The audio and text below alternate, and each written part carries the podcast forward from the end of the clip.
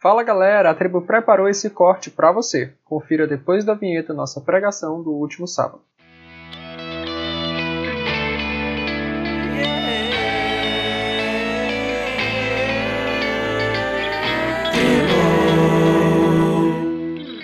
E hoje eu queria bater um papo com vocês sobre algo que a gente normalmente faz de forma presencial e é uma das atividades muito legais que a tribo faz ao longo do ano, mas que infelizmente esse ano nós não conseguimos fazer por conta da pandemia.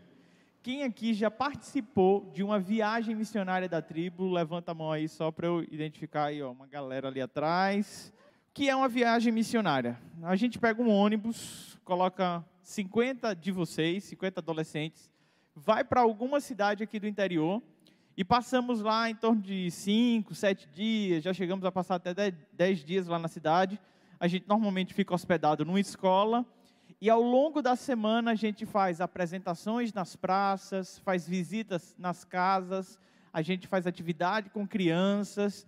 Enfim, é uma série de ações realizadas para alcançar pessoas que precisam ter um encontro com Jesus, pessoas que precisam ah, conhecer esse Jesus que a gente serve. E essa é uma atividade muito, muito marcante. É transformadora na vida da maioria das pessoas que participam. É atividade, acho que, que alguns mais gostam, entre viagem e acampamento. Acho que tem gente que prefere viagem missionária do que o acampamento. Mas, enfim, esse ano a gente não conseguiu. A gente não conseguiu fazer uma viagem missionária. E aí, infelizmente, por não conseguirmos fazer a viagem missionária, fica meio que uma lacuna, mas a gente precisa cobrir essa lacuna. Porque o trabalho missionário não pode parar. E aquilo que a gente realizava precisa continuar avançando, mesmo sem que a gente esteja presencialmente fazendo. Mas antes de falar sobre isso, eu queria te convidar a abrir a Bíblia comigo e queria te convidar a abrir no Evangelho de Mateus, no capítulo 9, no versículo 35, é o texto que me motiva a fazer missões. Esse texto vai falar sobre Jesus trabalhando, curando enfermos, pregando o evangelho, fazendo um monte de coisas, mas há um momento que ele para, ele olha a multidão aflita e o seu coração se enche de compaixão, e é com esse sentimento que agora ele vai e fala sobre o campo missionário e o nosso desafio diante dele. A palavra do Senhor vai nos dizer assim, Evangelho de Mateus, capítulo 9, versículo 35. Jesus ia passando por todas as cidades e povoados, ensinando nas sinagogas, pregando as boas novas do reino e curando todas as enfermidades e doenças. Ao ver as multidões, teve compaixão delas, porque estavam aflitas e desamparadas, como ovelhas sem pastor. Então disse aos seus discípulos: A colheita é grande, mas os trabalhadores são poucos. Peçam, pois, ao Senhor da colheita que envie trabalhadores para a sua colheita. Amém? A figura utilizada por Jesus é de um camarada que tinha uma grande fazenda, que fez uma, uma grande plantação, mas ele não tinha talvez noção de quanto quanto fruto viria daquela plantação. Na verdade, as pessoas plantam, mas não sabem exatamente quanto vai dar daquela plantação. E o que o texto sugere é que a plantação deu mais recursos do que o esperado, e agora, por ter muitos frutos, era necessário que chamassem mais pessoas para trabalhar, mais pessoas para colher. Então, a parábola sugere que tem que clamar ao dono da fazenda que contrate mais pessoas para que possam trabalhar ali na colheita. Jesus usa então essa metáfora, essa parábola, para exemplificar o que é o avanço do reino dos céus. Ele usa essa parábola para dizer: olha, existem muito mais pessoas sedentas da graça do Senhor do que pessoas dispostas a trabalhar, do que pessoas dispostas a falar sobre Jesus. E o que motiva isso no coração dele é algo simples. É uma simples observação. Ele olha as pessoas ali à sua volta e ela, ele fala: precisa-se de mais gente para cuidar desse povo. E aí eu queria te convidar a fazer o mesmo exercício de Jesus. Eu queria te convidar a parar nesse momento e tentar lembrar de pessoas que você sabe que estão sofrendo. Pessoas que você sabe que precisam ter a sua vida transformada, a sua vida mudada. Pode ser de repente alguém de dentro da sua casa, pode ser amigos de escola, pode ser parentes mais distantes, vizinhos. Tenta mentalizar aí e olhar para as pessoas que vivem à tua volta. Vai fazendo esse exercício. Tenta pensar pelo menos em três nomes. Três nomes de pessoas que você sabe que provavelmente agora não estão vivendo o seu melhor momento pessoas que agora você acredita que estejam aflitas, preocupadas, entristecidas. Vai fazendo esse exercício. O que, é que aconteceu com Jesus? Jesus, quando viu todo aquele cenário, ele não pensou em um nome, dois nomes, três nomes.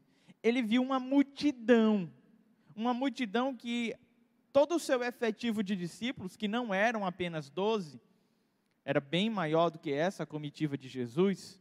Alguns falam em torno de 70, sem falar nas mulheres que estavam também ali junto com Jesus. Então era uma grande comitiva que sempre andava com ele. Imagine aí uma, uma turma de umas 130, 140 pessoas andando com ele. Ele olha aquela turma e diz: A gente não vai dar conta. Esse efetivo não dá conta de cuidar daquela multidão.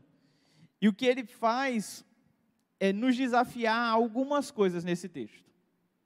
O primeiro desafio que nós encontramos nesse texto é de nos compadecermos como Jesus se compadece. É encher o nosso coração de compaixão, encher o nosso coração de piedade, misericórdia. E como é que a gente faz isso? Fazendo um exercício de pararmos de olhar um pouco para nós mesmos e tentarmos olhar a dor e a necessidade do nosso próximo. Eu pedi agora que vocês lembrassem de três nomes que estavam passando por um momento difícil, não foi isso? Com que frequência você pensa nesses nomes? Normalmente a gente sabe que essas pessoas não estão bem, sabem que essas pessoas precisam de alguma intervenção, e a gente às vezes só ignora, só esquece, a gente não se sensibiliza, a gente não ora, a gente não pensa em, em nada que possa promover algum tipo de ajuda. A gente só sabe. E quando a gente só sabe, não tem compaixão. É como se as pessoas fossem apenas números. Apenas números. Quando a gente assiste uma reportagem, uma reportagem que fala de uma tragédia, certo? E a reportagem vai dizer assim: 30 pessoas faleceram num acidente ah, de ônibus. O ônibus tombou e 30 pessoas faleceram. Quando a gente recebe essa notícia, a gente fica assustado, certo? Normalmente a gente, poxa, que triste. Ok? Até aqui esse sentimento? E aí a reportagem vai e diz: 30 pessoas, isso só gera um susto na gente. Mas depois o repórter começa então a entrevistar a mãe de um dos passageiros, o pai o irmão, e começa a contar a história de um dos passageiros que estava ali. Aí a gente começa a se envolver. E agora, além de assustados, a gente começa a ter um sentimento com relação àquilo. Não é assim? Porque deixou de ser um número e agora é uma pessoa, e agora a gente está entendendo um pouquinho da história. Mas essa tristeza, ela passa rápido. Por quê? Porque a gente não tinha nenhum envolvimento emocional até receber aquela notícia. Agora imagine quando a gente recebe a mesma reportagem e descobre que dentro daquele ônibus estava alguém que é uma celebridade que você segue. Um artista, um digital influencer, um ator. O sentimento muda ou não muda? A gente começa a ficar mais triste do que se fosse somente uma pessoa comum que a gente conhecesse a história, não é assim? Vocês percebem como vai aumentando o nosso nível de envolvimento, mas a tragédia foi a mesma? E são 30 pessoas do mesmo jeito que faleceram, mas a nossa compaixão é seletiva? o nosso sentimento de perda vai mudando. Quer ver isso se potencializar ainda mais? Durante esse processo, você descobre que quem estava dentro daquele ônibus era um parente seu. Agora você vai para o extremo do sentimento de tristeza. Porque não era só alguém que você se identificava na TV que você perdeu. Agora é alguém que de alguma forma convivia e tinha laços com você. Então o que acontece? Quando Cristo Jesus nos convida a ter compaixão, Ele não está nos convidando a olhar números, Ele não está nos convidando a simplesmente olharmos estatísticas e dizer, é, X pessoas precisam conhecer a Jesus, não é números. O que Cristo Jesus fez ali foi se envolver emocionalmente com aquelas pessoas. Ele estava literalmente sofrendo a dor daquelas pessoas. A ideia de se compadecer está muito associada àquilo que hoje nós chamamos como empatia, que é sentir junto, é sentir a dor do outro, que é estimulado por um amor altruísta, que é você ter um amor com relação ao outro que está até mesmo desconectado de você. Quando eu leio esse texto, eu começo a perceber que missões não tem a ver com, com relatórios, não tem a ver com números, mas tem a ver com pessoas. Com pessoas. E quando nós vamos conhecendo as histórias das pessoas, tudo vai mudando. Da galera aqui que fez viagem missionária com a gente, quem aqui lembra? Essa pergunta é uma pergunta muito difícil, vou botar vocês em, em saia justa. Quem é que lembra o nome de uma pessoa que você evangelizou em uma viagem missionária? Diga lá, Wildes, um nome. O Raimundo. Ele... Raimunda? Mulher, Raimunda. Larissa, diga lá. Maria Eduarda? Maria Eduarda. Igor, você fez muitas viagens missionárias. Consegue lembrar um nome? Não lembra de ninguém. Tá vendo? Quem mais? Quem mais consegue lembrar o nome de uma pessoa? Tá bom. Vamos parar por aqui. Gente, quando a gente faz uma viagem e o que nós temos como resultado é fizemos 80 estudos bíblicos, reunimos na praça 200 pessoas, é, fizemos atividade para 300 crianças. Isso não tem nenhum grau de envolvimento nosso. Mas quando a gente para para contar a história de uma pessoa que a gente se envolveu naquele processo, tudo é diferente, o sentimento é diferente com relação às viagens missionárias, às ações missionárias. Por que eu estou falando tudo isso? Porque o meu desejo é que você não pense no reino de Deus como um ambiente cheio de número, mas que você pense a respeito das pessoas que precisam de um milagre do Senhor, que precisam de uma assistência do Senhor, que precisam ser transformadas pelo Senhor. E era esse o sentimento que tinha em Cristo Jesus quando ele pensou a respeito daquela multidão. Então, a primeira coisa que nós temos que fazer quando pensamos em missões é nos envolver emocionalmente com isso. É sentir compaixão daquelas pessoas. Segunda coisa que esse texto nos desafia. Primeira, Jesus é movido de compaixão, temos que também nos mover de compaixão. A segunda ação que o texto nos sugere é que eu e você precisamos orar por missões. Eu e você precisamos clamar a Deus. E esse clamor ao Senhor não é simplesmente por aquela vida que precisa de uma intervenção. A oração que a gente está aprendendo aqui com Jesus é que a gente tem que orar para que, que Deus levante alguém para ir lá. Então é mais ou menos assim. Me diz aí um nome de uma cidade do interior aqui, qualquer nome de cidade do interior. Juazeiro, gritaram aqui Juazeiro, certo?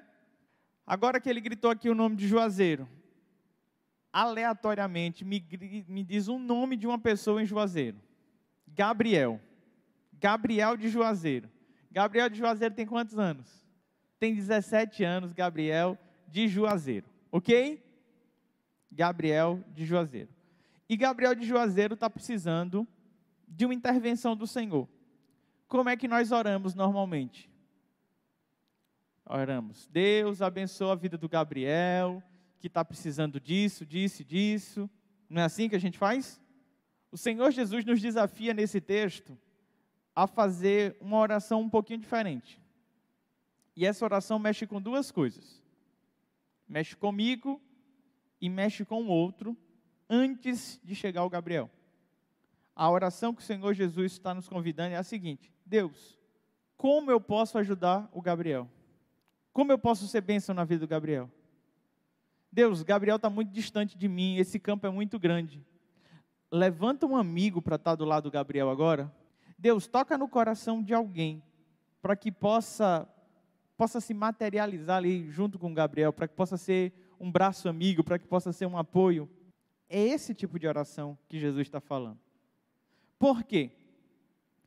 Quando a gente pensa em missões, a gente precisa entender que o Senhor Jesus decidiu partilhar isso conosco. Ele poderia evangelizar o mundo todo sem utilizar a mim e a você, não poderia? Ele não poderia usar os anjos para ir lá e falar para as pessoas. Ele poderia usar várias coisas, mas ele decidiu usar pessoas. Ele nos vocacionou para isso. Ele nos chamou para isso, para que eu e você pudéssemos participar dessa expansão do reino. Então, as nossas orações, elas não podem ser orações que não nos comprometam. Elas precisam ser orações que nos comprometam e comprometam as pessoas que estão à nossa volta. Porque é muito fácil a gente, quando alguém conta um problema para a gente, a gente orar como se tivesse sempre terceirizando o problema para Deus e nunca como se fosse a solução. E você vai começar a entender que sempre vai ser possível se engajar. Sempre vai ser possível participar de alguma forma. Sabe, um amigo teu da escola está muito doente. Aí a gente vai lá e ora para que ele seja curado, certo? Ok, até aqui, tem que orar para ele ser curado. Mas por que não orar também perguntando, Deus, enquanto ele está doente, o que é que eu posso fazer por ele? Será que eu posso pegar as lições que ele vai ter que fazer na escola e posso ajudá-lo a fazer essas lições depois? Eu posso copiar tudo para passar para ele depois? É uma ação é um envolvimento, não é? O que mais eu posso fazer? Ele está precisando de dinheiro, será que eu não posso fazer uma vaquinha online? Será que eu posso me reunir com pessoas para fazer algo por ele? Aprenda a orar, dizendo assim: Senhor, me usa como instrumento para abençoar o outro. Porque o campo é grande, a seara é muito grande, e a gente precisa de trabalhadores. E você precisa se colocar no meio desses trabalhadores não é só clamar para que Deus envie mais trabalhadores. A gente precisa ser esse, esse trabalhador. O que é que eu sinto quando eu penso a respeito de missões? Que a gente até ora Deus pedindo mais trabalhadores, mas a gente não se dispõe a ser um desses trabalhadores. Fica só naquela brincadeira de passar para o outro a responsabilidade.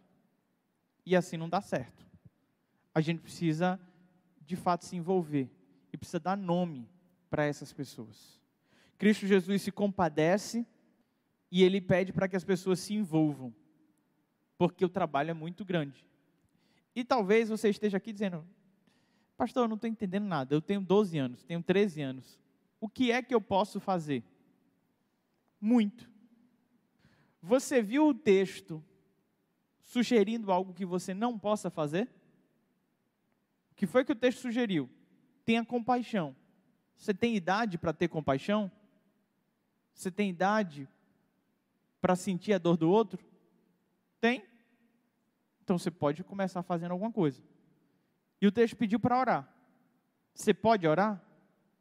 Percebe que, independente da faixa etária, isso já pode te envolver de alguma forma e te dar um propósito, te dar um norte de vida. A nossa vida ganha um outro significado quando nós aprendemos a viver ela de forma partilhada, em comunhão, se envolvendo uns com os outros. Porque à medida que nós nos levantamos para cuidar do outro, Deus levanta outras pessoas para cuidarem da gente. E é um processo de ajuda mútua. Tem uma música muito antiga que diz que as mãos que você hoje ajudar a levantar vão aprender a amar e um dia a levantar alguém, que pode até mesmo ser você. A gente não sabe o bem que a gente está fazendo hoje, como voltará para a gente. Mas o que a palavra do Senhor nos garante é que o nosso Deus nos recompensa, que tudo aquilo que nós plantamos, nós colhemos.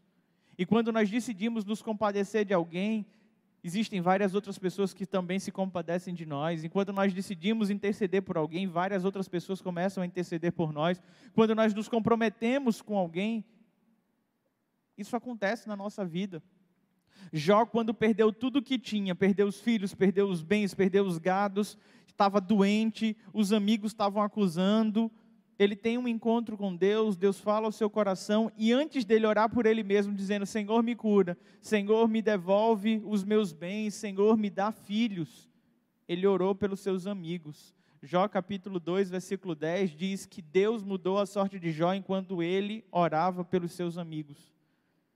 Jó nem estava pedindo por si, ele estava pedindo pelos outros e Deus estava cuidando dele. E é isso que a gente precisa fazer. Todos nós aqui conhecemos um monte de gente que está mal emocionalmente. Esse período de pandemia, a gente ficou ansioso, ficou estressado, ficou deprimido, um monte de coisa aconteceu, um monte de pensamento ruim, medo, insegurança, e a gente começou a focar muito na gente, e isso é muito importante, a gente precisa se cuidar.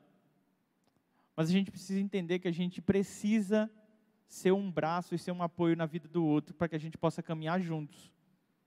Se a gente ficar só se isolando, se isolando, a gente não vai chegar a lugar nenhum. A gente vai cantar uma canção agora que diz: Eu quero conhecer Jesus, eu quero ser achado nele. E eu sei que provavelmente muitos aqui já conheçam a Jesus. E eu queria que você cantasse essa música, não apenas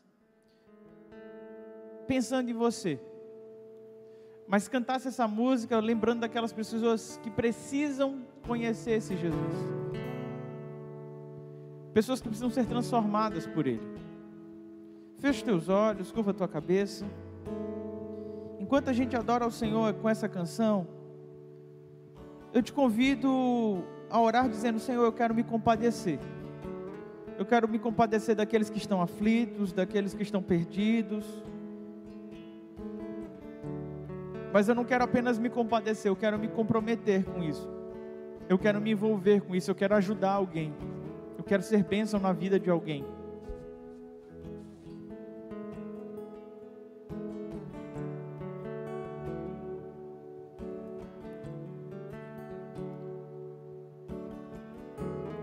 Vai clamando ao Senhor. É isso, galera. Nossa mensagem da semana fica por aqui. Quer ver mais conteúdo como esse? Acesse o canal no YouTube com todos os cultos na íntegra. Eu te vejo na próxima.